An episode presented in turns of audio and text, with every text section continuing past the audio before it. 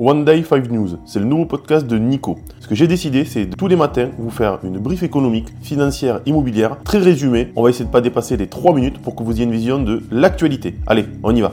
Bienvenue à ces actualités du 4 juillet 2023. Déjà, bonne fête aux États-Unis, Independence Day, donc ça va être un peu calme sur leur marché financier. On est parti pour les actualités. Livret A, une augmentation de taux jusqu'à 4% est-elle envisageable?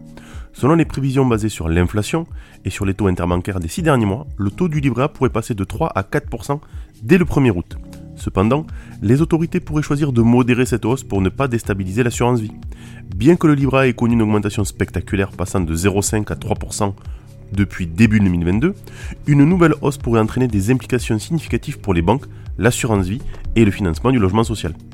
La descente abrupte de Jean-Charles Naouri, un prodige autrefois en plein essor. Jean-Charles Naouri, le brillant PDG de Casino, est sur le bord de perdre le contrôle de son empire suite à des difficultés financières considérables. Grâce à son intelligence et son audace, Naouri a construit un groupe de distribution internationale employant 200 000 personnes. Malgré cela, sa résistance à céder la majorité de son capital et la conjoncture économique défavorable, notamment au Brésil, ont contribué à sa situation précaire. Face à un endettement croissant et un changement de vent en enfer, l'avenir de Casino et de Nauri semble incertain et pourrait dépendre de repreneurs potentiels ou de créanciers du groupe. Cocorico, depuis le début de l'année, la bourse de Paris surpasse celle de Londres. Depuis le début de l'année, la bourse de Paris, avec une hausse de 14% du CAC 40, surpasse largement la bourse de Londres où le FTSE n'a progressé que de 1%. Cette contre-performance de la place londonienne est due en grande partie à la baisse des valeurs pétrolières et minières qui la composent majoritairement.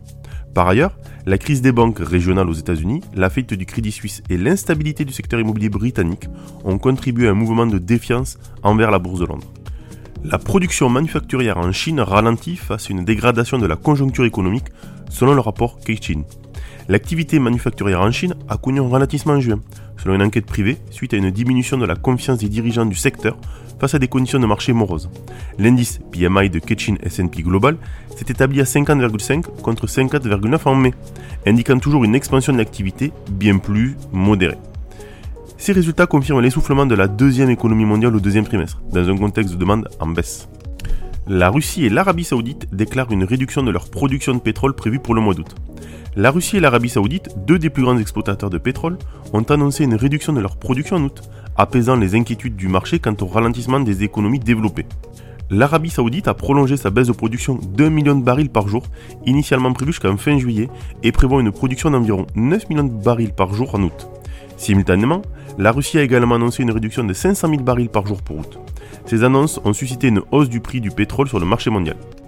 Allez, c'est parti pour l'analyse. La fermeture des marchés américains pour la fête de l'indépendance promet une journée assez tranquille ce mardi sur les marchés financiers européens. Néanmoins, quelques statistiques seront annoncées en zone euro, notamment la balance commerciale allemande pour mai et la balance des paiements ainsi que les prix et la production pour le premier trimestre. En ce qui concerne les entreprises, le seul événement notable est la publication des résultats du premier trimestre de la chaîne des supermarchés britanniques Sainsbury. Allez, c'est tout pour aujourd'hui. N'oubliez pas, à partir de dimanche, j'arrêterai d'envoyer la newsletter à tout le monde. Je ne le ferai qu'aux gens qui le demandent. Donc n'hésitez pas à vous inscrire sur le lien qui est en commentaire. Bonne journée à tous.